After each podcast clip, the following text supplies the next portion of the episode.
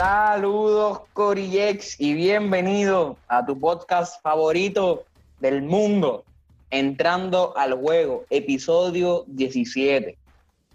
En este episodio me encuentro con Christopher. Dímelo, Corillo. José. ¿Qué está pasando, Corillo? Oski. Dímelo, Corillo. Jasper. ¿Qué es la que hay, mi gente? Y de invitado. Ya es casi invitado porque hace tiempo no lo veíamos, no lo escuchábamos. Shaquille. Dímelo, Chaca. Dímelo, Corillo, dímelo, Corillo. Estamos de vuelta. Comenzamos rápido. La burbuja se acabó. Pero sin lugar a dudas, hubo actuaciones que uno se queda. Esa actuación estuvo brutal. Y hay otras que en verdad no impresionaron tanto.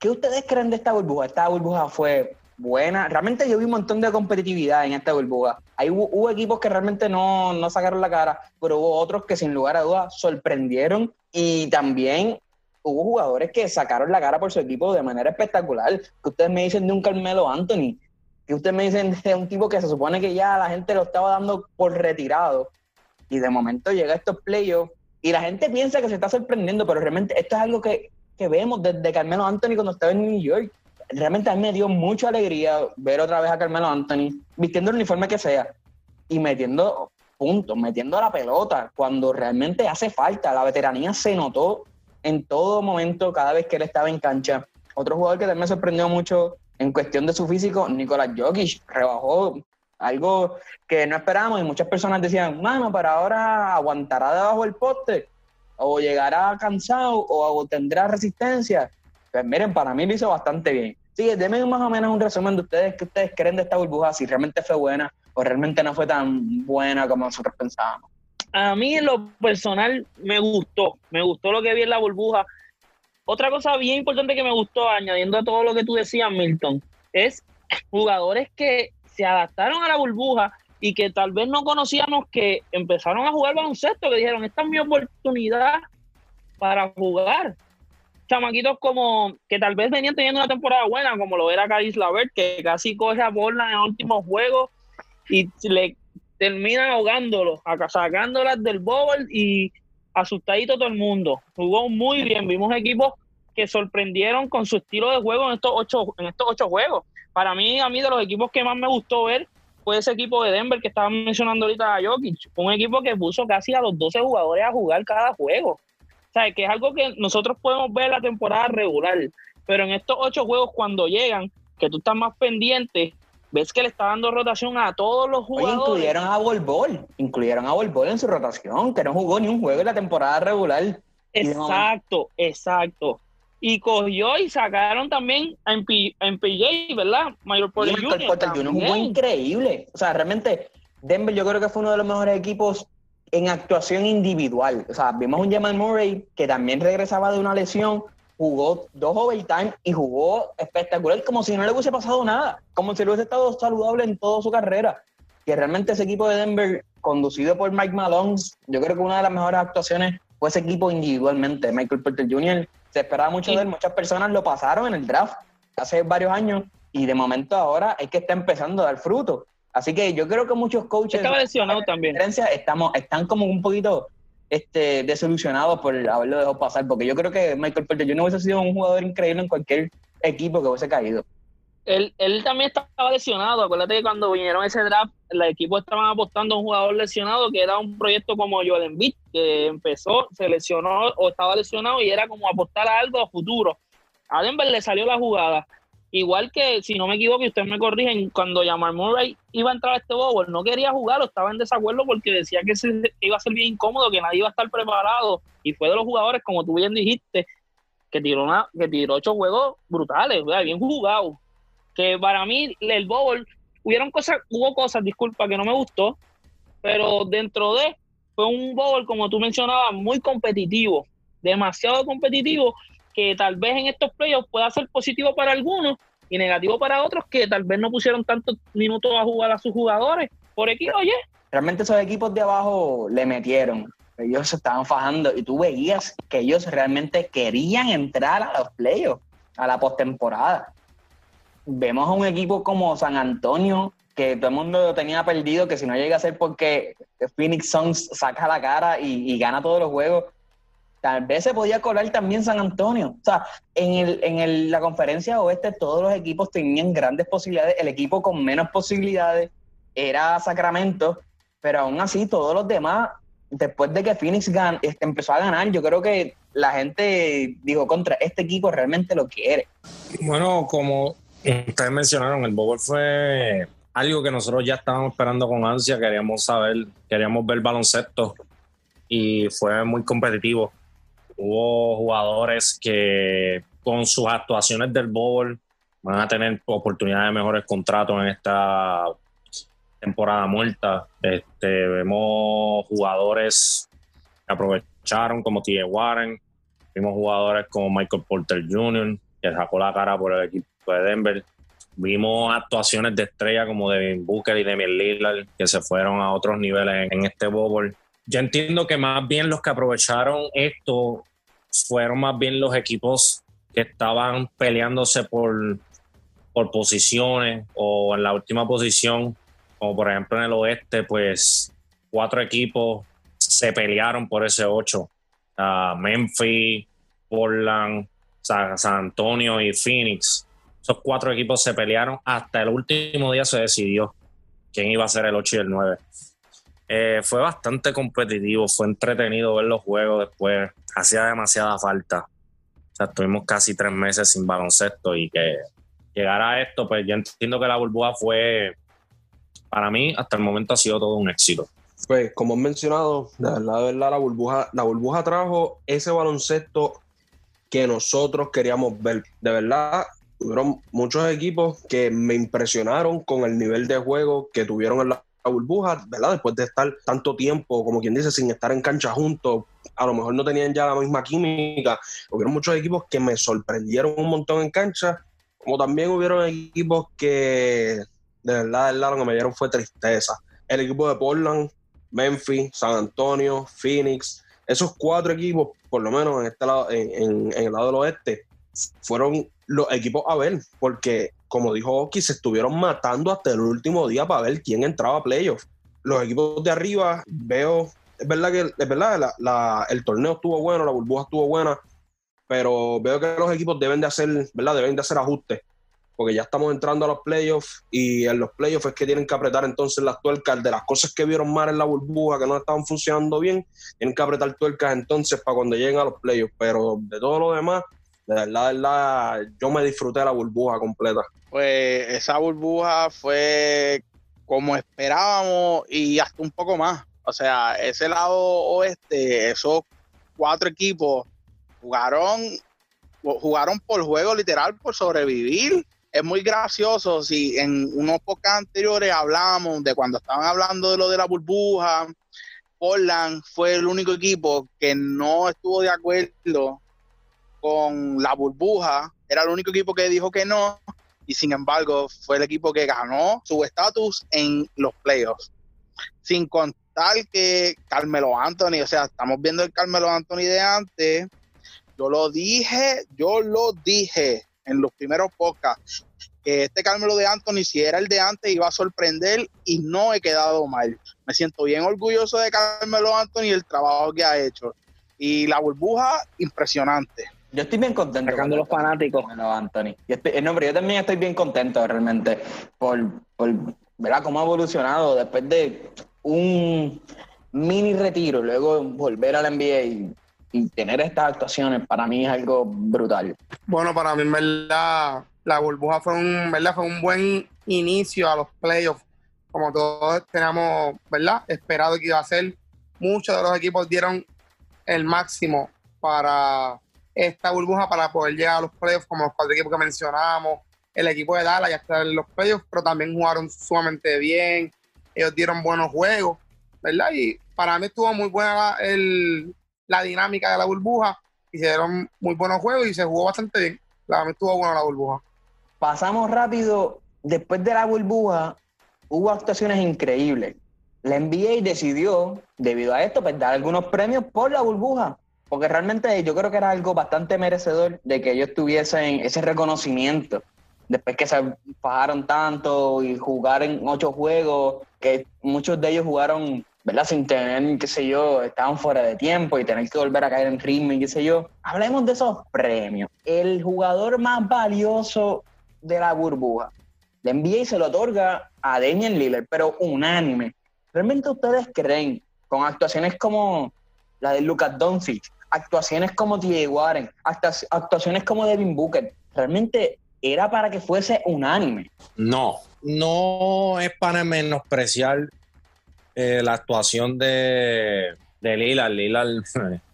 Lillard lo que hizo en esos últimos tres juegos para lograr esa octava posición fue impresionante. Pero lo que hizo Devin Booker con el equipo de Phoenix, primero que todo, tenían, estaban en los top 10 de, de los schedules más difíciles de la burbuja. De los ocho juegos que tuvieron, siete fueron contra equipos que están en playoff en estos momentos. No eran favoritos en ninguno de los juegos y terminaron 8 y 0. Y la razón, la razón primordial por la que terminaron con ese récord fue por él yo no tengo ningún problema que se lo hayan dado a Lila, porque Lila demostró calibre en esos últimos cuatro juegos y dio, sepultó su estatus como una superestrella. Ya todo el mundo, lo, ya muchos lo reconocían, pero yo creo que eso lo catapultó a ese término de superestrella. Pero con la decisión del de los que votaron de dárselo a, a Demi Lila al unánime, básicamente le dieron Devin Booker.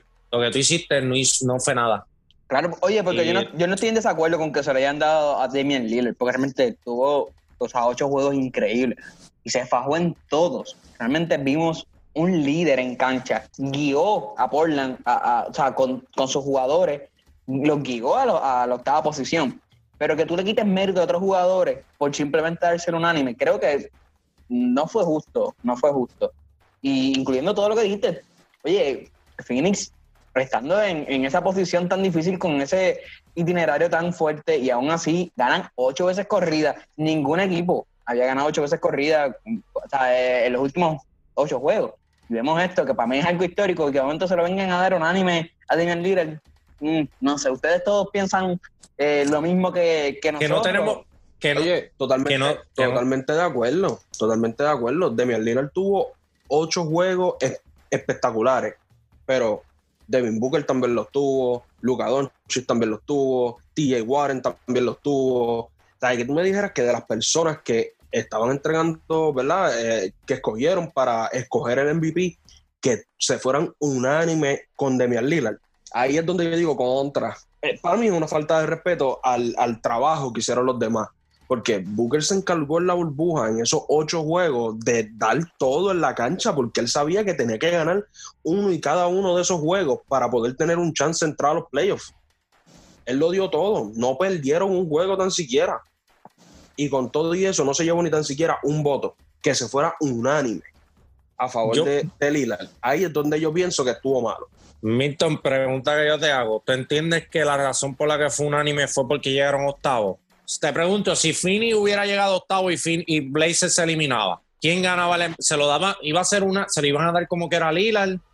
Pues yo entiendo que el factor detonante claro, fue que pero, pero es que no pasó a playoffs. yo entiendo que ganó el MVP, ay, pero que se lo haya dado un anime, yo creo que... Eh, ya vimos lo que dijo de Lillard, hay como que no le interesa, le digo, mira, tú toma a este MVP, qué sé yo, pero no, no se trata de eso, se trata de un reconocimiento de la NBA en general a Devin Booker que se estado bajando año tras año y sigue mejorando año tras año, pero todavía sigue siendo ese jugador underrated que en algún momento, irónicamente, Damian Lillard también fue un jugador underrated hace varios años atrás. Es una tendencia ya como que, ah, si no eres la cara del NBA, en este caso, si no eres Zion, si no eres ante tu compo, si no eres LeBron James, no te vamos a dar la, no te la vamos a dar. Simplemente tienes que ser uno de esos jugadores que nos va a traer a nosotros fama o que nos va a traer a nosotros dinero para nosotros poder entonces darte a ti un poquito de exposición. Mientras tanto, como Devin Booker está tristemente o agraciadamente en un equipo de Phoenix, que para mí es un buen equipo, simplemente le falta banco, y Phoenix quizás no le trae eh, los ingresos necesarios al NBA o no se vende tanto allá al NBA o el mercado es bien pequeño.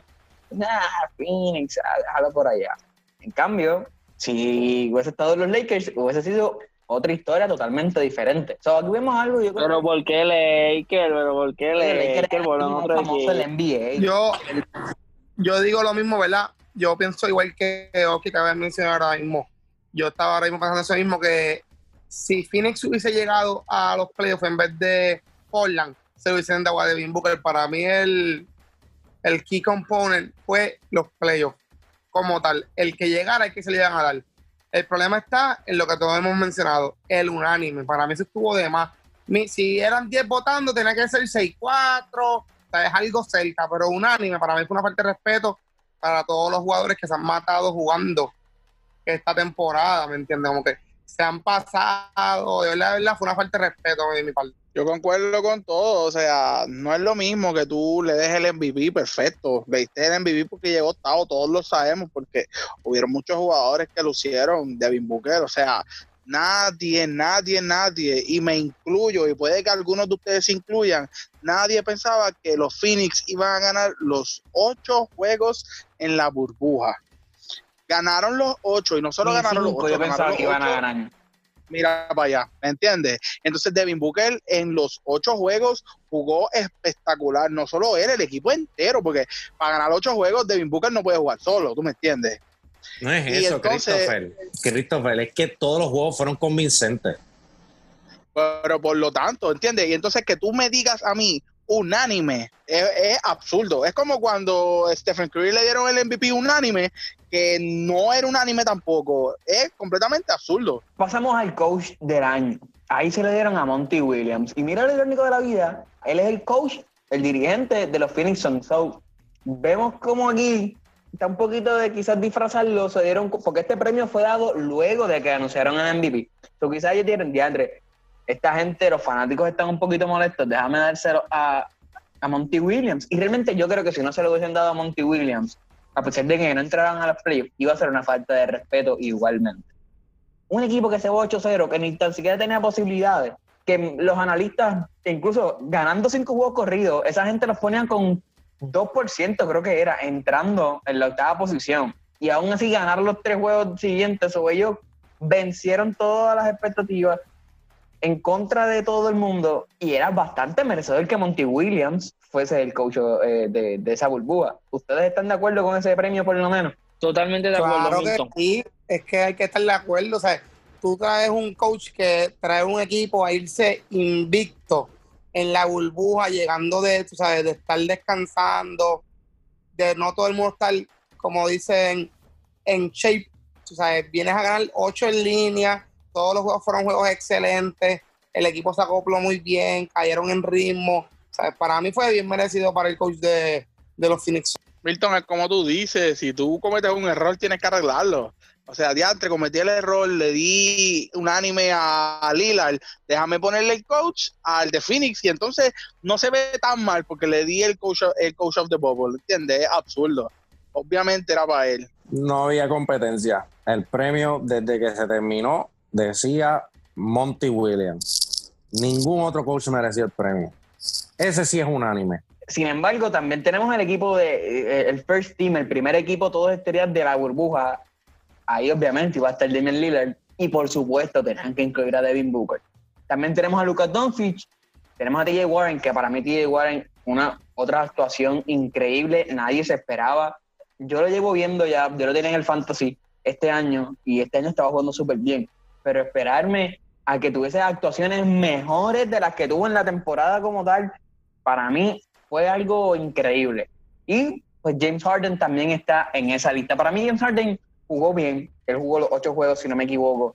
A mí algo que me gustó un montón fue eso, que a pesar de que tú eres la estrella del equipo, él no se sentó, sino él jugó y jugó muy bien y se fajó y para mí eso es, un indicio de, mano, ok, yo soy la estrella del equipo, pero yo quiero ganar y yo necesito que mi equipo se acople. Ellos se dieron cuenta que su equipo quizás no estaba con la mejor química posible, pero ellos intentaron en estos ocho juegos acoplarse mejor para cuando entraran a esa postemporada, que se enfrentaran al equipo que sea, pudiesen entonces jugar bien, o sea, poder, ser eh, un equipo óptimo para ganar y maximizar sus oportunidades. Sobre la lista va Devin Booker, Lucas Doncic, James Harden y Daniel Lillard y T.A. Warren. ¿Ustedes hubiesen incluido algún otro jugador o hubiesen sacado algún otro jugador, un jugador de esta lista?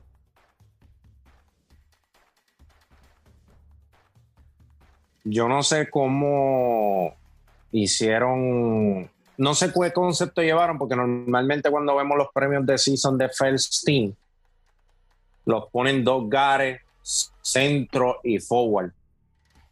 En este pre, aquí, Harden es point guard, Doncic es point guard, Booker es guard y Lila es point guard. Yo no, pues para mí, yo creo que en este, en vez de hacerlo por posiciones, dijeron los mejores cinco.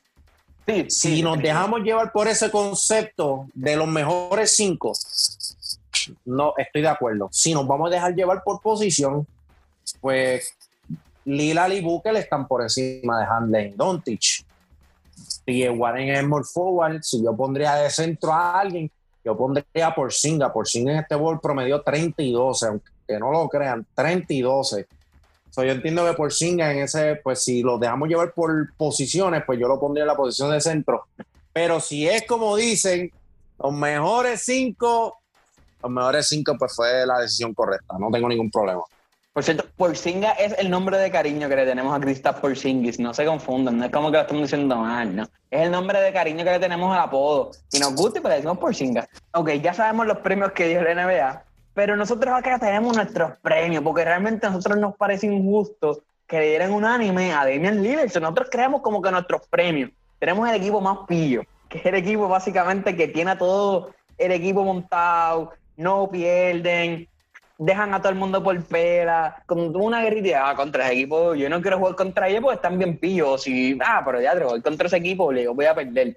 Ese es el equipo que nosotros tenemos. El es más caballo. Sin lugar a dudas, yo creo que caballo todo el mundo lo conoce. Cuando le decimos a alguien caballo es que es el mejor de lo mejor. El equipo coge pela. Yo creo que aquí todos vamos a concordar con el equipo que más pela cogió. El jugador más barquilla. Cuando ves un tipo barquilla es que tú dices contra mano. Yo esperaba un montón de él. Y mira, es tremendo barquillero porque no cumplió con las expectativas. Así que empezando por ahí, para ustedes el equipo más caballo, ¿cuál es? yo se la doy a los Phoenix Suns. O sea, como dije ahorita, ganar ocho juegos no debe de ser fácil, mucho menos corrido, y que las expectativas sean que no vas a ganar los ocho juegos y rompiste esas expectativas, pues tú eres el equipo más duro. Le Se equipo como Clippers, le, Sí. o sea, le ganó a Clippers, eh, que era uno de los equipos más Claro. Que contendores no, al que no campeonato. fue que, que no fue que el roster de, de Phoenix estuvo bien sencillo, que eran equipos y no, porque jugó con equipos buenos. En definitiva, para mí, el equipo más duro del Bowl, el equipo más pillo del Bowl, fue Phoenix, sin lugar a dudas. El, tanto el coach como los jugadores, como la, la administración de Phoenix, de, Phoenix haciéndose, haciendo sentir ¿verdad? a sus jugadores, con todo y que no estaban con, su, con sus familiares, hacer sentir a su familia ahí. Pues no sé si ustedes vieron, ellos en la entrada, de, en uno de los juegos, en la entrada de los jugadores, ellos grabaron a los familiares introduciendo a los jugadores al quinteto inicial, que ellos hicieron todo lo posible por darle la motivación a ese equipo para que siguiera jugando al nivel en que estaban jugando. Que la mejor actuación y el equipo más pillo de todo el bowl, sin lugar a duda, fue Phoenix. Ustedes lo han dicho todo, yo solamente los voy a secundar. Phoenix. Phoenix, o sea, demostró, o sea, le ganó dos veces a Dallas, le ganó a Miami, le quitó el invicto a Indiana, le ganó a los Clippers, invicto, yo creo que dije mucho. Yo creo que que no hay mucho que discutir. Correcto. Claro, el que diga lo contrario no sabe nada, es Phoenix. Increíblemente, eh, Phoenix sacó la cara y, demostró el calibre, y demostró gallardía y demostró que realmente lo querían. Ellos se fajaron para obtenerlo. Tristemente no cayeron, pero la actuación que tuvieron fue formidable. Yo pienso igual, el equipo más pillo, que tuvo una actuación increíble este, en este Bowl, los Phoenix Suns. El jugador más caballo. Yo creo que está en el mismo equipo, por lo menos el mío, yo creo que es Devin Booker. Y, quizás no es porque, vamos, Phoenix pudo haber perdido un juego.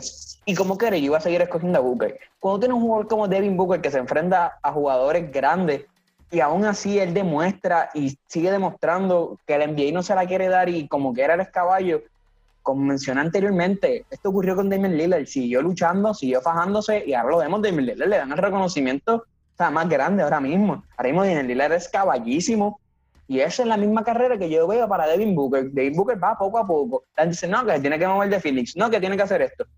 yo realmente, aunque él se quede en Phoenix, yo creo que él le pueden construir un buen equipo. Realmente para mí tiene un buen equipo. Y verlo tener éxito, o sea, tener estos ocho juegos de éxito, porque realmente tuvo ocho juegos increíbles, yo lo tengo a él como el jugador más caballo. Yo no voy a decir mucho, Milton lo dijo todo, Devin Booker. Pues la realidad del caso es que opino igual que ustedes, hermano. Yo pienso que en esta burbuja el jugador más caballo fue Devin Booker. Y, es por lo mismo que Milton acaba de mencionar, frente a, a estos equipos grandes, estos equipos que se decían, ya tres, Phoenix hoy pierde la racha, Phoenix hoy pierde el juego, era donde Devin Booker decía, vamos a jugar, Corillo, hoy vamos a meter mano. Decían, perdieron con Clipper y ¿qué hizo Devin Booker? Sacó cara y metió el clutch. De verdad, de verdad, el jugador más caballo para mí en esta burbuja fue Devin Booker. Y eso sin quitarle mérito a las otras actuaciones, porque tenemos muchos otros, ¿verdad? Tenemos otros jugadores, tenemos a Luca Doncic, eh. Warren y el mismo Damian Lillard, que tuvieron juegos brutales, juegos buenísimos, pero dentro de los ocho juegos, el más caballo para mí fue Devin Booker, sin lugar a dudas. Bien difícil porque hubo varios jugadores que merecen, merecen el premio de jugador más pillo, pero a pesar de que Booker hizo una tremenda actuación, voy a irme con Lillard. Lillard fue el mejor anotador del Bowl. Estuvo tercero en asistencia. Estuvo primero en puntos en el cuarto cuarto. Por mucho. O sea, yo miré esa estadística, era por mucho, era por más de 30, 40 puntos.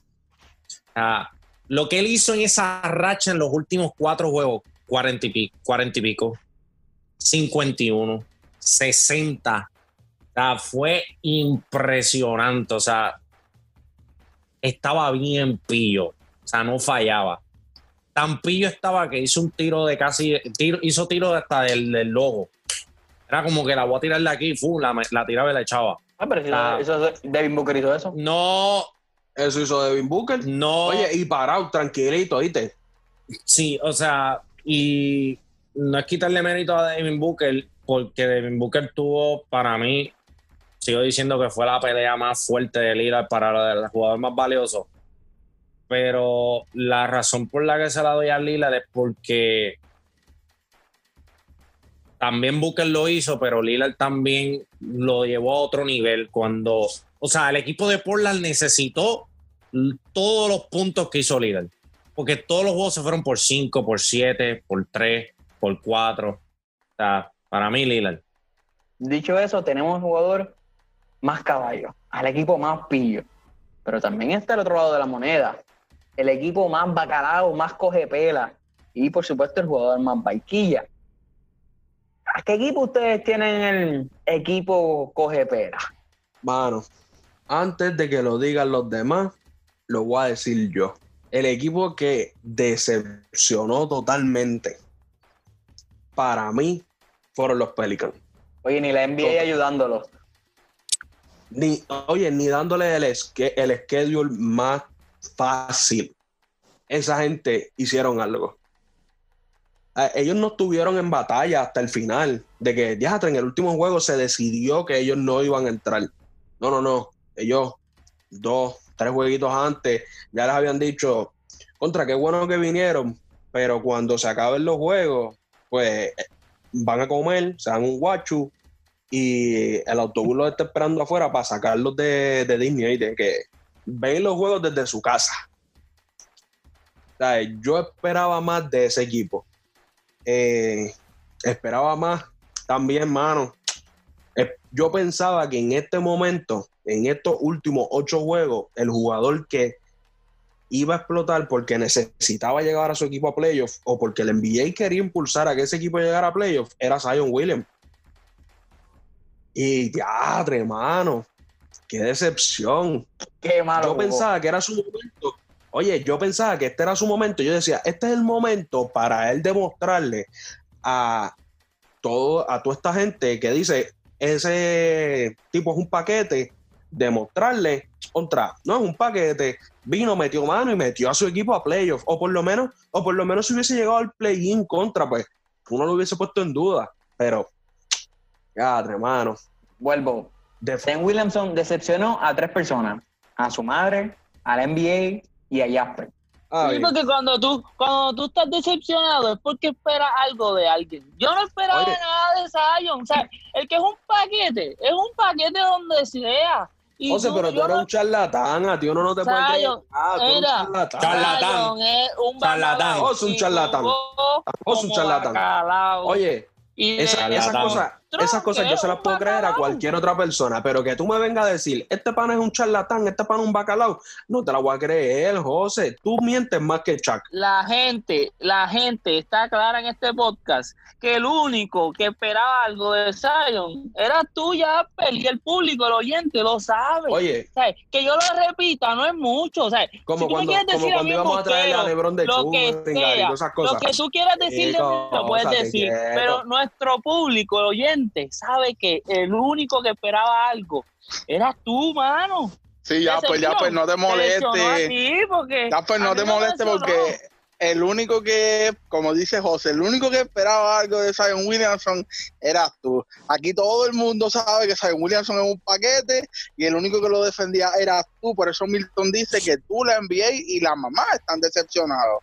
Sí, jugó malísimo. Y nosotros, nosotros lo esperábamos. Hube- Ojalá no hubiese hecho quedar mal. Qué lástima que no lo hizo. Y, lo- y los Pelicans jugaron pésimo también con todo y eso que le hicieron el camino fácil, el camino fácil, los pasaron por la cerita y todo, pasen por aquí y como quiera se cayeron. Es son triste, tan pero malos que terminaron por debajo de Sacramento, que jugó pésimo esta, este bowl, por debajo de Sacramento, mi hermano. Yo entiendo que nosotros le tengamos, pues, estamos sintiendo un odio porque la NBA nos está metiendo por ojo, boca y nariz a Zion. Pero tú no me puedes decir que Zion es un paquete. No, no es un paquete. Es un excelente Oh, jugador ahora que son si cuatro mejora, entonces que se decepcionaron. Son cuatro, ¿viste? es un excelente jugador que si se cuida y toma sus medidas, que si toma sus medidas, pues puede ser un jugador que podamos hablar de él muchos años que por venir. Pero Ahora guarden, guarden este podcast Mira. para cuando Zion Williamson Pero no suba, decepcionó. tirarle a Mira, Oski. pero que más, Pero Oski, decepcionó. pero ¿qué más medidas tú quieres? Que lo pongan a jugar con la BCN. ¿Qué más medidas tú quieres? Que lo pongan a jugar con la BCN. Hermano, No, él- él tiene- Chaca, pero no seas No, Chaca, Chaca, Chaca, no seas Chaca. charlatán, Chaca. Lo que Chaca, no seas charlatán. O sea, Chaca, Chaca. Chaca. Que Él lo que pasa es que él todavía, primero que todo, es un novato, es un mira. rookie. El hype se lo dieron cuando le dieron la portada de tu 21. O sea, tú me enseñas a mí que yo le doy una portada a ese hombre, cuando ese hombre. Ah, eso fue un Ah, paquete. Chaca, eso fue un sabe. paquete. Yo creo que tú no- yo creo que tú no sabes lo que es el hype a un jugador, porque es que estás diciendo que el hype se lo dieron cuando le dieron la portada. El hype de Zion tiene viene- high school. el hype de Zion viene desde, viene desde high school. Ellos que- sabían que, que venía por ahí. están y dijeron, déjame darle la portadita a Zion para que se vea bien cuando empiece la burbuja, para que la, para que vean. Le vamos a darle el schedule suavecito, ponemos ahí a los Milton, brujos, ponemos Milton, ahí a los vamos, vamos, vamos a, hacer la lista para el próximo podcast. Y por favor, me deja a Chaca afuera. Déjala afuera, déjala afuera. Para que Chaca. Chaca, Pero ¿por qué que te molesta? Chaca, que sonará, sonará raro, sonará raro, pero yo estoy de acuerdo con Chuck. Yo estoy bien de acuerdo con Chuck. Yo creo que Yo, quiero también, escuchar lo que tiene que decir Ah. Yo quiero escuchar lo que tiene que decir Yo estoy de Oki, acuerdo eh. con Chucky. Oki, habla, por favor. Yo, yo, ok, yo comprendo que Zion le están dando demasiada promo y yo personalmente me, ha- me he molestado cuando le dieron la portada de Tuca y me he molestado porque lo están llevando al nivel que estaban, que llevaron a LeBron y yo no quisiera que la gente odiara a Zion, pero la NBA nos está obligando a llegar a ese nivel. Pero tú no me puedes decir a mí que Zion Williamson es un paquete. Si se desarrolla de la manera correcta, puede ser ¿Qué es lo que él tiene que hacer? ¿Qué, él tiene que hacer para desarrollarse? Primero que, primero que todo, él tiene que bajarle peso. ¿Y por qué no rebajó en estos tres meses? ¿Por qué no Pues, rebajó en estos tres meses es en vez de engordar? Es un Pero novato. tú, si tú estás puesto Es- para lo tuyo, si tú estás puesto para lo tuyo, te pones a hacer lo tuyo. Si tienes que hacer ejercicio y tienes que entrenar y tienes que rebajar, tú te pones para lo tuyo, porque tú sabes lo que tú quieres. Tú no me vengas no a decir, no, no, tú, no, no. para que, tú tengas- para es que tú tengas increíble. conocimiento, para que tú tengas conocimiento, subieron una foto antes del bowl y se veía bien. Cuando llegó al bowl no era nada de lo que se veía en la foto. Tú no me puedes decir a mí que cuando tuviste la foto, tú no dijiste, diablo, Zion puede venir, puede matar en el bowl. Nunca Si tú me dices dije, que nunca no, lo dije, nunca, culpa. nunca, Tú me dices nunca, que nunca, no. ¿Quién es nunca. culpa de eso? Yo no estoy diciendo, yo no estoy ¿Quién es diciendo que lo dijiste, yo ¿De te estoy no diciendo. de nadie.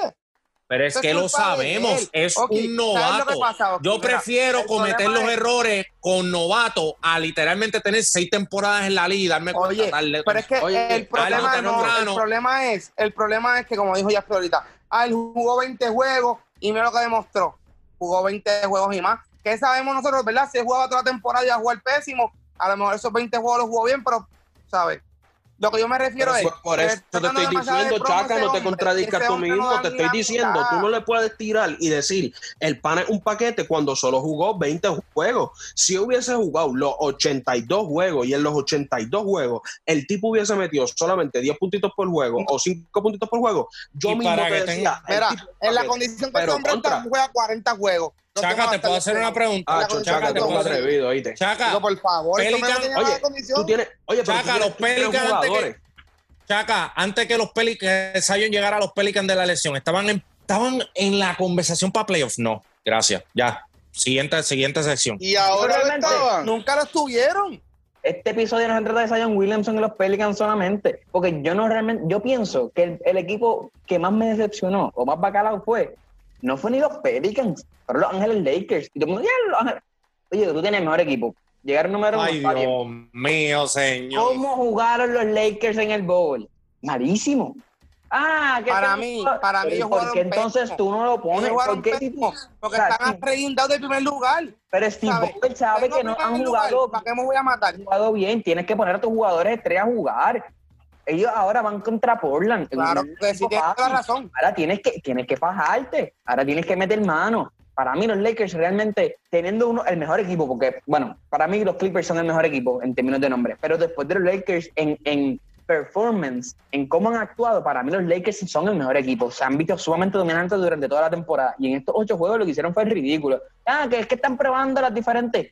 Tienes ocho juegos, tú estás en primer lugar. Tú no tienes tiempo para estar probando. Ya tú probaste eso en los play, en, la, temporada completa. Tienes que venir a ganar y, continuar dominando la NBA. Ah, pero es que este- pero es que cuando tú llegas derrotando, o sea, derrotado a unos playoffs y tú continúas, ah, pero es que LeBron ahora es que se pone duro. Chico, pero es que LeBron no jugó casi los ocho juegos. Tú, ¿Cómo tú tienes la seguridad? Y, y LeBron ya tiene 17 años en la liga, 30 y pico de años. ¿Cómo tú te aseguras a ti que LeBron James va a llegar igual que como llegaba con Cleveland o como llegaba con Miami? Eso no lo sabemos. Yo siento que no les dieron la oportunidad y, quizás no es culpa de los jugadores. Para mí, el culpable aquí es Steve Bowell, realmente, Frank Bowell, perdón. Que no los puso a jugar. O alguien les dijo, mira, no los pongan a jugar, o esto, cuídalo. esto. Pero tú los cuidas, ¿de qué lo estás cuidando? Si no están jugando, de las lesiones. Ellos no se iban a lesionar porque tú lo pusieras a ellos 30 minutos, porque tampoco es tienen que jugar duro. Era acoplamiento, pero tú lo sentaste, jugó cuánto? 15, 10 minutos. Para mí, los Lakers yo los veo bastante eh, malitos entrando a postemporada, que son un equipo increíble. Mira, sí, para mí el mejor equipo ahora mismo. Pero si no hicieron nada en el bowl, no sé, para mí van a llegar frío. Y creo que no debió haber sido así. Oye, es- estoy, estoy, estoy de acuerdo. Los Lakers fueron, fueron un equipo que jugó, jugó mal, ¿verdad? Por lo menos en estos ocho juegos. Ahora mismo tuvieron, ellos tuvieron un juego donde solamente metieron 35% de field goal como equipo. O sea, que 35% de field goal en un juego, por darte un ejemplo, contra un Houston, contra el mismo Portland, te puede costar el juego, ¿sabes? Y eso te puede costar la serie, te puede costar el, el, el camino, ¿verdad? Lo que sería el campeonato. Que es lo que, lo que estaba mencionando ahorita. Hay unos equipos que jugaron bien en el bowl y otros equipos que vieron dónde estaban fallando y yo pienso que deberían ahora mismo de estar buscando cómo arreglar esas cosas. LeBron James se, se, se, se comenta, se rumora que en ese juego, después de que el equipo eh, promedió 35% de field goal, se acabó el juego. Él por la noche fue, buscó a los jugadores y se fueron a la cancha a practicar porque él piensa que Muy o sea, bien, eso es algo inaceptable. parece muy 35% de field goal, eso es algo inaceptable, ¿me entiendes? Tú no puedes, yo pienso, tú como jugador de la, de la NBA, tú no puedes ir y tirar un 35%, 35% de field goal, ¿sabes? Habían tiros que tú estabas tomando que no debiste haber tomado. Y más cuando tú tienes las expectativas allá arriba. O sea, tus expectativas están demasiado altas, tú tienes que cumplir con ellas, y más con LeBron. créeme que o sea, LeBron está súper consciente de eso y fue por eso que los buscó, ¿verdad? Como tú dices. Y dijo, mira, vamos a tirar porque esto no puede volver a pasar. Entiendo no tu, entiendo tu preocupación, pero, o sea, No llores, no llores. Tranquilo, yo están el equipo, el equipo, no, no, no, no. Ellos están en la primera posición y esto es lo otro, que eso no importa porque estamos en el bowl y no hay home court advantage. Este, yo entiendo que las, o sea, yo entiendo que tú digas que ellos no pueden estar bregando las alineaciones, todo eso y lo otro. Primero que todo, Avery Bradley no está. Avery Bradley era su Churingal, su jugador que ellos dependían que iba a guardiar el mejor No, po- no podemos, no podemos tratar a vibrarle como si fuese una estrella, eh, eh, Oski. Es que sabemos que no es una estrella, pero, Pero lo estás tratando como una si pieza importante. No para el equipo. No, yo no lo estoy tratando, yo no lo estoy tratando como una estrella, solamente estoy diciendo que era una un, era un jugador clave que iba a ser el jugador que probablemente galdeara el mejor jugador del otro equipo. Lo ha hecho, lo hizo toda la temporada. Eso era muy probable que lo viéramos hacerlo en los playoffs. Entonces tú traes a jugadores como Dion Waiters y a J.R. Smith. J.R. Smith no jugó toda la temporada, no juega desde hace un año y pico. Dion Waiters, ¿cuánto jugó esta temporada? Siete. Y estuvo en lío por sustancias controladas y un montón de cosas. Ellos no, ellos en algunos juegos fueron a jugar, en otros no fueron, no jugaron bien, pero hubo equipos que decepcionaron, a mi entender, más que los Lakers. Pelican decepcionó. Washington ni siquiera tenía que ir al bowl. Yo no sé ni para qué lo trajeron para el bowl, de verdad. O sea, eso fue ridículo. O sea, ni tenían que ir. Siendo el punto de los Lakers, porque a veces yo veía los juegos y pues me incomodaba ver lo que yo estaba viendo. Tomaban malas decisiones. Si tú sabes que tú estás fallando triple, ¿para qué sigues tirando el bendito triple? Pero como la NBA hoy en día triple o morir, pues yo siento que en esa toma de decisiones pues no estuvieron bien. Pero hubo juegos, como por ejemplo con el de Denver, que a pesar de que Denver tiró excelente en ese juego, los Lakers jugaron bien. Yo entendí que en el último juego, cuando sentaron a LeBron, yo vi jugadores como Dion Waiters, Marquis, Mo- Morris y estos tipos de jugadores que van a ser los jugadores roles que se supone que aporten, cogieron, un po- cogieron confianza en esos juegos. Es mi entender. Pásame al jugador más barquilla. Yo creo que ya está más que dicho. Muchas personas creen que Zion Williamson es el más barquilla. Otras personas quizás no. Yo digo que Zion Williamson para mí también es el más barquilla. Porque mucha gente le dio mucha expectativa. No era que yo esperaba algo de él. No me, a mí no me decepcionó. Pero realmente, contra, como dijeron, te dan el camino por ahí fácil. De, de- de- de- todo el mundo caminando sobre barro y le ponen unas losetas. Pero lo único que tenías que hacer era caminar por las losetas y ya, y no caerte. Yo- ¿sabes? No era tan difícil. Los equipos que te tocaron no era que eran equipos que tú dijeras, mano, este equipo se los va a llevar enredado. Y perdían por 20 puntos, o sea, más de 10 puntos. Eran, eran wow, para mí Zion Williamson debió, debió ser un líder. Eh, no lo fue. Mucha gente le pone todavía que es un paquete, otros que no. Yo creo que sí va a ser un buen jugador. No va a ser lo que la gente espera, pero sí va a ser un buen jugador. Habrá que verlo, pero para mí, jugar más barquilla se lo lleva Zion Williamson.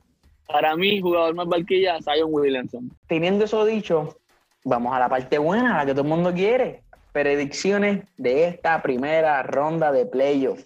En el lado oeste tenemos a Milwaukee Bucks versus Orlando Magic. Yo realmente yo no le veo muchas posibilidades a los Magic. Yo pronostico un 4-0 o un 4-1 como 4-0.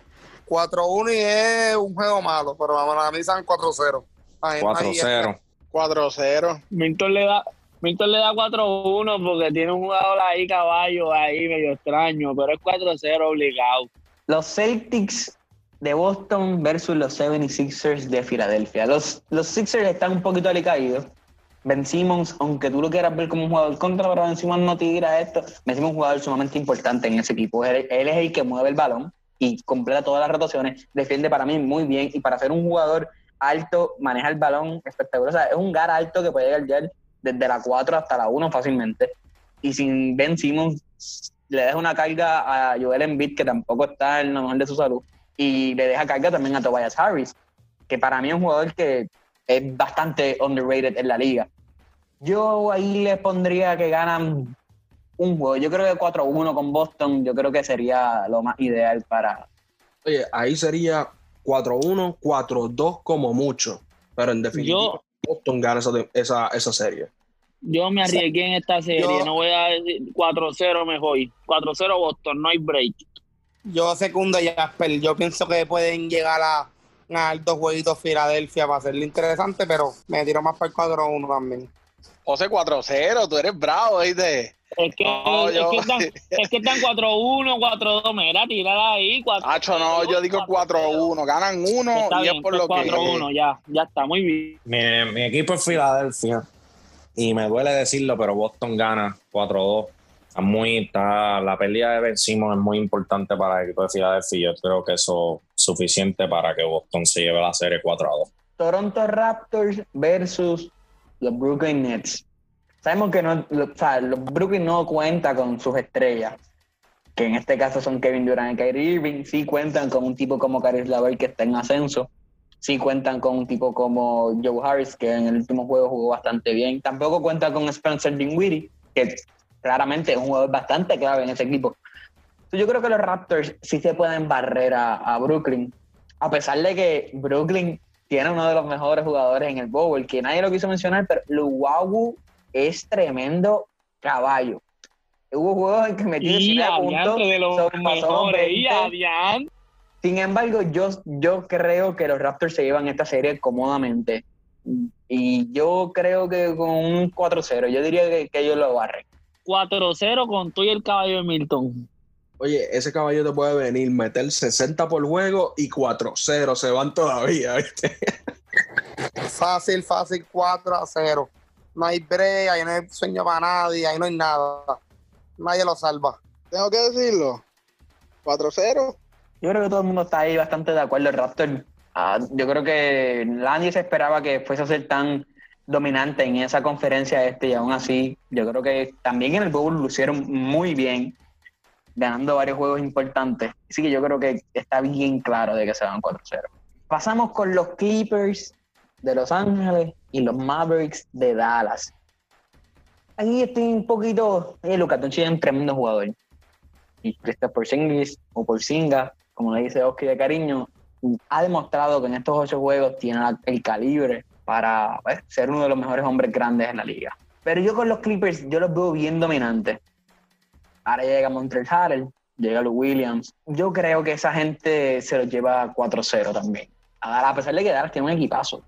Quizás ganan uno, pero yo, yo creo que se va 4-0 con los Clippers. Oiga, oye, ustedes escucharon bien, eso no fue Shaquille que dijo eso, eso no fui yo quien dijo eso, eso fue Milton que dijo que se iban 4-0. Apúntenlo por ahí, fue Milton. Yo lo tengo 4-2, los Clippers. Yo me voy a ir bien controversial. Yo tengo 4-3 Dallas. Yo pienso que Dallas puede darle el palo, pero está difícil, pero voy a ello. José, Ese repite, sí fue repite otra vez lo que dijiste. sí. Está increíble, ¿viste? José Ese ahí sí fue tirándole el guante, ¿sabes? Diciendo, no fue Shaquille, no fue, fue Milton, ¿me Pero está bien, pero esperamos eso. Es Esperamos que eso de es Shaquille, pero esto fue lo que hizo, sorprendernos. Puede dar el palo. Ya, Ellos este y muchachito. pueden dar el palo. Pero es un Pero es que tú estás en playoff, ya tú no te puedes acoplar en mí lo que playoff. yo pienso. Ya, pero De- tú olvídate de Zion Williamson que no llega a ningún lado. Estoy hablando de Dallas. Tipo, de- como tu cerquillo que no de- llega ni De al Milton me a sorprende, de Milton me sorprende, pero de Shaquille no me sorprende nada, de Shaquille nada me sorprende. Christopher, Wow, en verdad yo no me voy ni con 4-0 eh, Clippers ni con 4-3 Dallas. O sea, yo me voy con un 4-2 Clippers, lamentablemente. Yo, yo segundo a Christopher 4-2. Eh, Clippers. Oye, totalmente de acuerdo. Yo pienso que Dallas tiene lo necesario, ¿sabes? Para darle un, para dar una buena serie contra Clippers, pero no pienso que tengan tanto como para ganar la serie. Para mí, ellos se pueden robar dos juegos, pero pienso que pierden contra los Clippers. yo realmente lo puse 4-0 y, y quiero, quiero, explicar el porqué. Y es que, oye, Dallas tiene un buen equipo.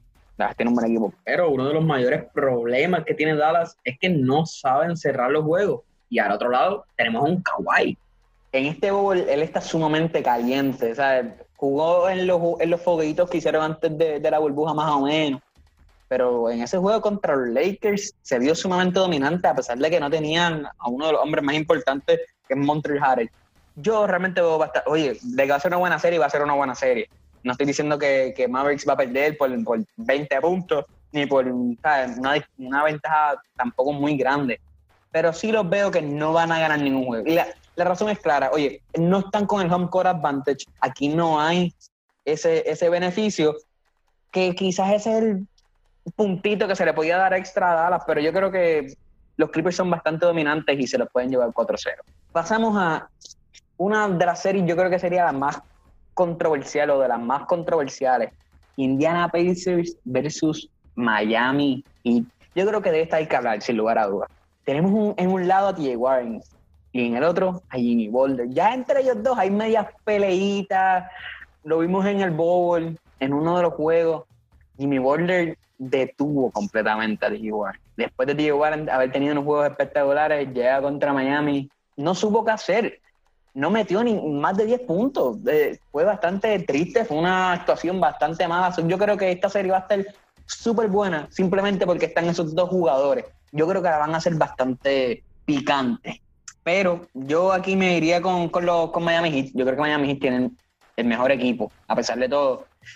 Si pongo a los Pacers ganando, yo creo que pueden ganar dos juegos, porque han venido jugando muy bien. Tienen a Malcolm Brogdon, a pesar de que no tienes a Sabonis, pero tienen, Malcolm Brogdon está jugando muy bien, Miles Turner igualmente, a los Holiday y claramente a Diego Warren. Pero aún así, Miami Heat 4-2. Miami Heat 4 a 2. Miami Heat cuatro, 4-1. Como Oki, Miami Heat 4-1. Pasamos con los Denver Nuggets y Utah Jazz. Este serie yo creo que es bastante interesante. Los dos equipos para mí son un buen macheo el uno del otro. En un lado tienes a Donovan Mitchell, jugador que para mí va en ascenso igualmente. Está jugando muy bien. Tienes a un tipo veterano como Michael Corley. Tienes a Rudy Gobert, una defensa brutal. Joe Ingles, que se dijo que no iba a participar, está participando. Está jugando muy bien. La única baja grande que sí tienen es a, a Bogdanovich, que no está. Para mí es un tirador que les hace falta a ese equipo. Por otro lado, tienes a Denver Nuggets. Tienes a Nicolas Jokic, Jamal Murray, Ball Ball, que, tacho, de ese tipo mide más de 7 pies y, y puede jugar la 3. Michael Porter Jr. está jugando súper bien. Ye- Tienen, a, tienen a Paul Este, Grant Grant. tienen a Jeremy Grant. Son jugadores que realmente pueden dar la talla, vienen del banco, juegan muy bien. So, yo digo que en esta serie va a estar apretado. Yo creo que se puede ir unos 6 o 7 juegos fácilmente esta serie. Yo creo que aquí no hay un ganador que tú puedas decir, mano, yo me voy con este sí o sí, porque yo sé que van a ganar obligado. Yo creo que aquí está bastante balanceado. Sin embargo, me voy con los Denver Nuggets, 4-2. Yo me voy 4-3 con Denver. Estoy de acuerdo, Yo- de acuerdo con Segunda- Christopher. Segunda Milton 4-2 Denver. Aquí me voy a tirar el Milton, me voy 4-0 Denver. Eh, Wow, pero ahí te fuiste más a fuego que yo. Sí. Ahí te fuiste, ahí te fuiste Shaquille, no Milton. Ahí, Ahí te fuiste más a fuego que yo. No, Mm, yo dije, o sea, dije yo fui de Milton pecho, por la, por la sorpresa de 4-0, ¿sabes? Ah, ok. ¿Por qué tú ok, crees que estaban ok. 4-0? Pero ¿por qué tú le pones 4-0? Eh, las bajas, yo digo las bajas y el segundo, el segundo equipo que viene detrás de la primera línea de Denver es mucho más fuerte que el de Utah. Y aquí la localidad es bien importante que no hay, no existe esa localidad. Vamos a jugar juegos y Murray y Jockey dieron una- unos ocho juegos impresionantes. Yo creo que aquí es donde vamos a ver ese equipito este, saliendo a flote, porque aquí nadie tiene localidad, aquí vamos a ir a jugar ocho juegos iguales, una serie de siete que diga iguales.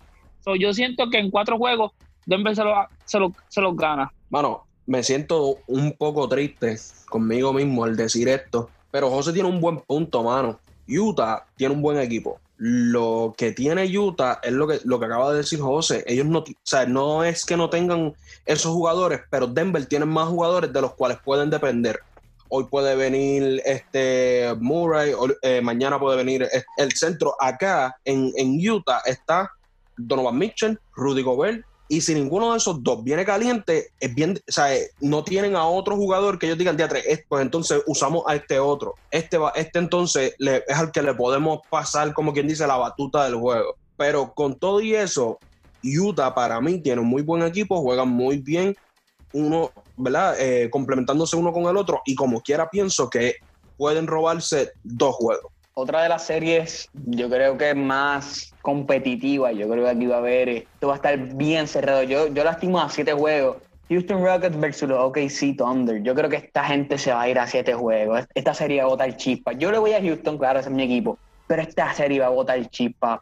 Ok, sí tiene piernas jóvenes, hermano, corren toda la cancha, liderados por, por Chris Paul, veteranía pura. Tienen, yo creo que muchos jugadores están de acuerdo con esto, y es que Steven Adams dicen que es uno de los jugadores más difíciles de defender, porque es demasiado fuerte. Y es una fuerza que es innato. Ellos dicen, mira, es, es bien difícil defenderlo porque es, es demasiado fuerte. Él te saca completamente a la pintura.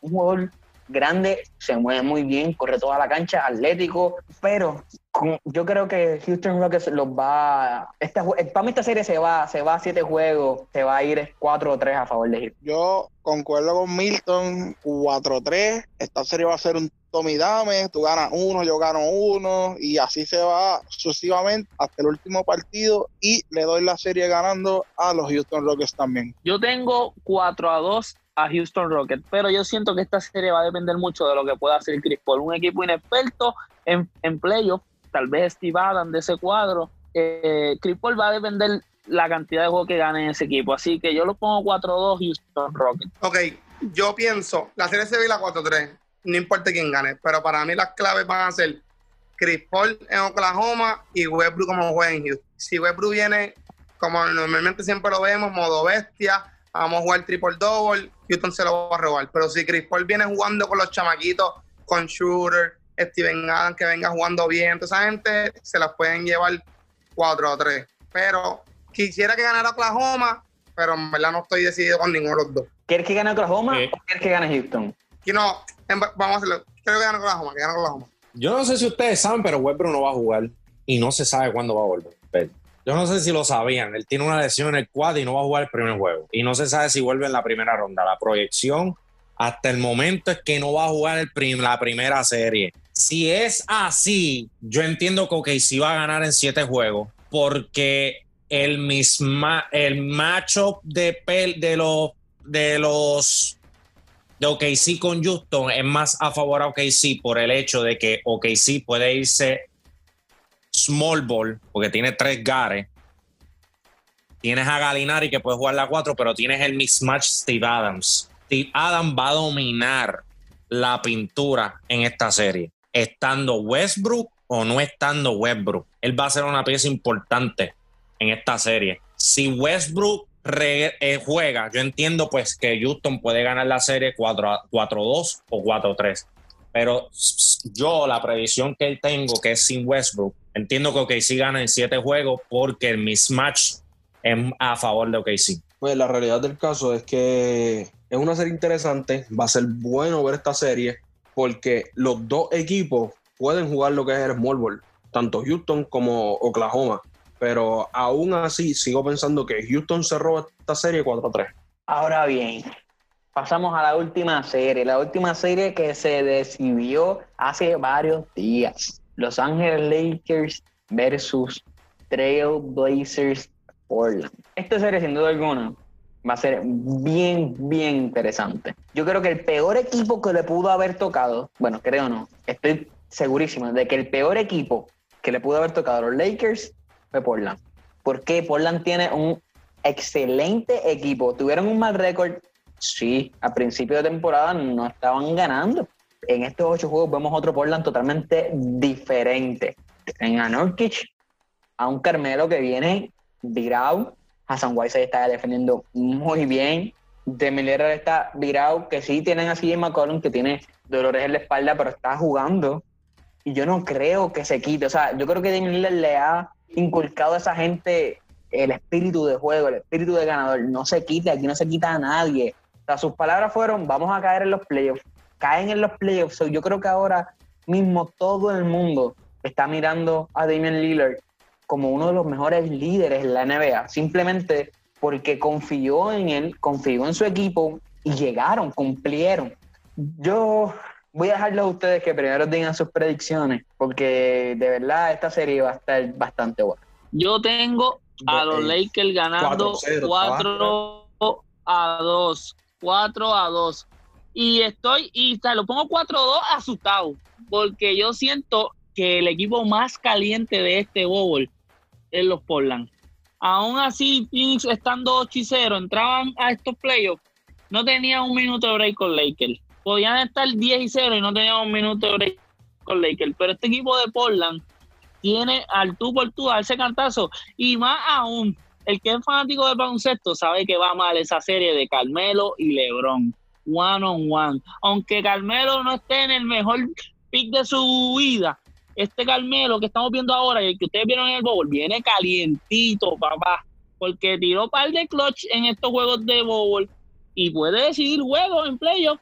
No se duerman, yo soy Laker y se lo digo aquí, tranquilo, no tengo que esconderlo, ustedes lo saben. Y estoy asustadito, pero pongo 4-2 a los Lakers. José, arréglalo. No es Lakers, es LeBron. Arréglalo, ¿viste? Di que es el LeBron, no digas que es el Lakers, ¿ok? Porque ya es el, Lakers. Pues yo digo que la serie se va a ir 4-2 también a favor de Lakers. Y si se va 4-3, ese juego 3, ese juego 7 va a estar para, sabes, para morirse, porque ese juego va a estar con Lila, un experto en eliminar a la gente en juego 7 con clutch. Eso va a ser un peligro, peligro, peligro. Así que Lakers debe tratar de sacar a esa gente lo más rápido posible, porque mientras más lo alarguen, esa gente calienta y ya hemos, visto a Lila en momentos clutch y sabemos que Carmelo también la tiene en momentos clutch. Así que yo le voy a Lakers 4-2. Yo salgo de aquí a llamar al doctor, a hacer una cita, porque yo tengo que verificarme, yo no estoy bien. Lamentablemente tengo que decir que estoy de acuerdo con Chuck. Oye, Lakers tiene que ganar 4-2. Lakers tiene que llevarse esa serie 4-2. Si, ese, si Portland logra estirar esa serie a los siete juegos, Demian Lillard va a venir en ese último juego a buscar meter 60, a buscar meter 65, 70 puntos, los puntos que él tenga que meter para pasar a la próxima ronda. Que los Lakers tienen que buscar irse 4-2, obligado. La serie se acaba 4 a 1. ¿Qué? Pero tú Se van a acordar de mí. Ok, ok. Ya. Hoy los Shaquille no, estamos, hoy los no, Shaquille estamos a no, no, fuego. Hoy los. Shaquille estamos Oye, a pero fuego. no no no. José, ¿qué pasó aquí? Oíste, ok, no es contra Pelican que van a jugar contra Portland. Yo espero que tú no hayas apostado chavo 4-1, ¿oíste? Porque los vas Porque vas a perder. 4 4-1. Ya, Treno, esa, Soy- soy- esa, esa sí soy- la veo bien difícil, hoy- ¿oíste? Hoy, hoy soy Skip Bayless. Skip Bayless fue la más allá y dijo barrida. Oye, Skip Bayless dijo barrida. Qué Eso sí me sorprendió optimista, más. pero- pero, Yo imagino está- Te pones, Yo la veo. Oye, te pones Skip Bayless y Skip Bayless es un descarado que dice que Demian Lillard no es un buen jugador, ¿me entiendes? Que No, esta, está- está, esta está triste, ¿oíste? Ok, Lo más, lo, o sea, yo, o sea, yo pienso que la serie se va a acabar 4-1, pero no me extrañaría un 4-2. Pero si tú me das a escoger a mí, yo, yo me doy 4-1, 4-2, pero si me das a escoger a mí 4-1. Se acaba no. 4-2. Ah, no, pero si Hoy me da los acabó Shaquille 4-2. están a Pero yo, yo, yo, 4-0, ¿sabes? yo, no, por, vamos, vamos, vamos. Barrida no va a ser. a a Barrera no va a para ser. a. Para mí, para mí la única serie, la única serie que se va a barrir es la de Milwaukee Orlando porque es un mismatch increíble. Pero yo entiendo, yo, mi percepción por lo que he visto, a pesar de que Lakers ha tenido, uno- no ha jugado su mejor bowl y por lo que yo he visto el juego de Portland, yo entiendo que se acaba 4-1. Tengo mis ¿Tú, razones. tú no viste los Pero juegos. son de- muchas, Pero, pero son muchas. Pero es que son muchas que en verdad se va a extender esto y me van a decir pero que me la boca. Si Portland obliga a los Lakers a jugar su juego, que posiblemente los tengan ajorados, oye, los Lakers tienen que estar asustados ahora mismo. A pesar de que ah, tienen que estar asustaditos. Y los ponen a jugar su juego, los van No, a los llevar Lakers- ajorados. Los van a llevar ajorados y van a querer jugar ofensiva versus ofensiva. Mira, Cuando Milton. eso pase, Los Lakers, los Lakers respetan a Portland. Claramente respetan a Portland y no creen que ellos son un 8. Ellos entienden que ellos son un equipo que debe de ser cuarto, quinto, de tercero a quinto, lo saben, Sí, por el, no talento, por el conjunto. Es que yo, es Oye. que si yo digo que se acaba 4-1 es que yo no le estoy dando respeto, es que simplemente para mí el equipo de Lakers superior yo al estoy de Portland. Tú no lo Da respetas. sí, Tú no lo respetas. sí, para mí el equipo de Lakers es superior al de Portland, da sí, punto y se acabó. No, Eso es lo que yo una cosa creo. es que sea lo que- superior y una cosa es que tú digas 4-1. O sea, tú eres el que le dice a José que José es el loco del podcast y tú le has robado el puesto, brother. Yo Tú me estás diciendo espero. 4-1. Yo O solamente sea, un espero. equipo que, que con el hype que está viniendo ahora mismo, desde Melila que- en los últimos tres juegos, me matar a Perfecto. todo el mundo. Y tú me estás diciendo que se va a ir Perfecto. 4-1. Sí, Ah, tú eres un 4 loco, de verdad. Tú, opinión. tú sí eres yo, loco. tú sí eres loco. Yo he respetado todas las opiniones de todo el mundo. Hacho, es que no Para te la mí, puedo 4-1. respetar. 4-1 Y si no te la puedo acaba- respetar. Tú dices y si 4-2 y te la respeto. Y si se acaba 4-1, ¿qué me vas a decir? No se va a acabar 4-1. Yo, pero esa es mi opinión, 4-1, y yo no estoy negando que se puede ir 4-2. Va a ser una serie buena, van a Ah, ser pero todos eso es como decir, se puede ir Pero 4-1, yo- 4-2, 4-3. Uh, Pero es que yo he visto, yo he visto aquí gente que ha dicho que la serie se puede ir 4-2 y 4-3 porque yo digo que Lake le va a ganar a Portland 4-1, pues todo el mundo se Está mal, sí, está ah, mal. Está mal, está mal, pues dijiste 4-1. Pero ahora mismito, o sea, nosotros estamos contando con la actuación de Demian Lillard y que Carmelo siga actuando. ¿Ustedes creen que Gary Trent Jr. va a seguir tirando 56% del triple? Que eso es lo que está tirando en el bowl. Eso Sí. no lo sabemos. El tipo estaba jugando bien antes de que. Pero Está jugando bien, pero no sabemos. Tenemos que ver si él, si él viene metiendo 56% del tiro, pues, pues puñema. No, no hay break. O sea, literalmente está metiendo el balón. Pero eso no lo sabemos. Nosotros estamos contando seguro lo de Lillard, lo de CJ McCollum y lo de Nurkic. Pero hay jugadores claves como Carmelo. Carmelo tuvo juegos en el bowl buenos, pero tuvo juegos malos también. Gary Trent Jr. ha tenido un bowl increíble, 56% del triple. Eso es, ese es el porcentaje más alto del bowl. No Oye, sabemos si viene así. No es que sabemos eso- si van a utilizar bien a Whiteside. Eso Todo no lo que sabemos, más- eso lo todo tenemos lo- que ver. Todo lo que me han mencionado No es, lo- no es sa- igual, porque no sabemos cómo el equipo va a fluir en los playoffs. Tampoco no sabemos si los Lakers van a veniendo. No sabemos cómo, cómo ellos van a venir tirando, cómo van a venir jugando. Esas son Mm, cosas que eh. nosotros no podemos decir. Esos Por eso mismo. Por eso mismo. así. Por eso es que Para no- mí, por eso es que- Por eso Oski le dio general, 4-1. Para mí en general, para mí en general, el equipo de Lakers es superior al de Portland y para mí se va Christopher. 4-1. Si se va 4-2 no me molesta.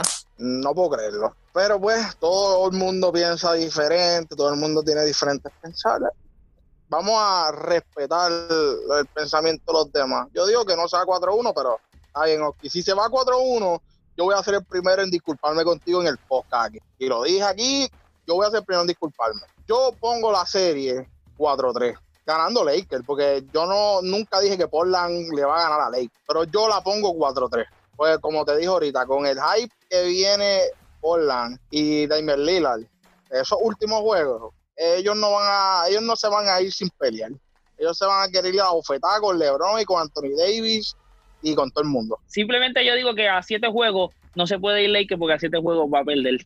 Aunque LeBron sea el mejor jugador, el mejor jugador en juegos de- de definición, yo creo, si no uno de los mejores, para no decir el mejor, promediando puntos, rebotes, lo que sea, creo que a siete juegos se van. Pero sigan ustedes allá. Es que a siete, a siete juegos, ese último juego va a ser un juego, o sea, tan, interesante, tan brutal para ver, porque es que vas a tener a LeBron, vas a tener a Demian Lillard, vas a, si, va- si Carmelo viene virado, si, si McCollum viene virado, Anthony Davis, o sea, eh, ese juego, ese juego va a ser para pelo.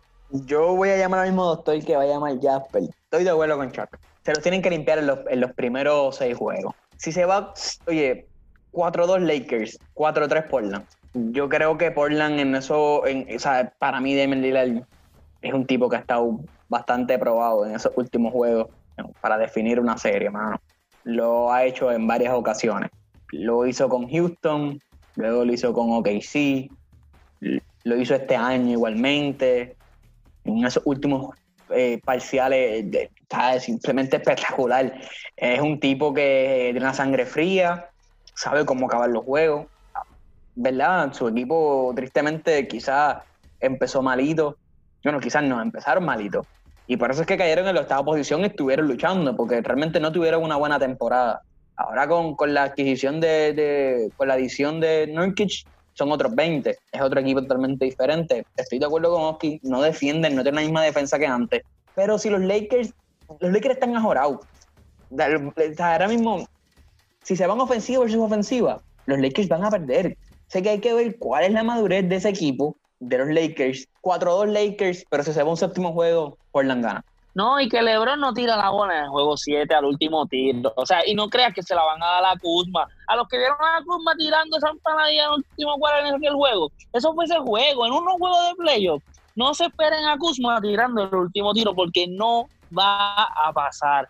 Va a tirar o el señor Anthony Davis o la va a tirar LeBron. O sea, aunque tire una chuleta, aunque nunca haya tirado un tiro en su, en su vida, O sea, Claro. y ahí es donde las millas cuentan. Claro, esa jugada sí fue diseñada para Kuzma en ese momento, pero yo dudo mucho que en los playoffs le diseñen una jugada a Kuzma para que tire ese tiro. Definitivo, yo no creo que eso pase. Yo lo dudo muchísimo. Bueno, señores y señoras, esto ha sido todo por el episodio de hoy. Le agradecemos un millón de, de veces su audiencia, su apoyo. Estamos sumamente agradecidos con ustedes, con todos y todas. Por favor, el coronavirus todavía sigue. Cuídense mucho, lávense las manos, manténganse con su mascarilla, sigan instrucciones, distanciamiento social. Queremos ir a la playa, queremos janguear, queremos volver a nuestra vida normal, pero primero hay que resolver esto, hay que erradicar el virus. Sin eso, no podemos salir por ahí como los locos y como nos dé la gana.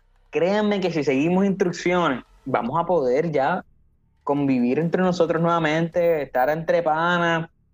También hay otros factores, ¿verdad? Políticos y todo ese tipo de cosas. Pero aún así, tenemos que nosotros poner de nuestra parte. No, corillos, se cuidan. Escuchen el podcast.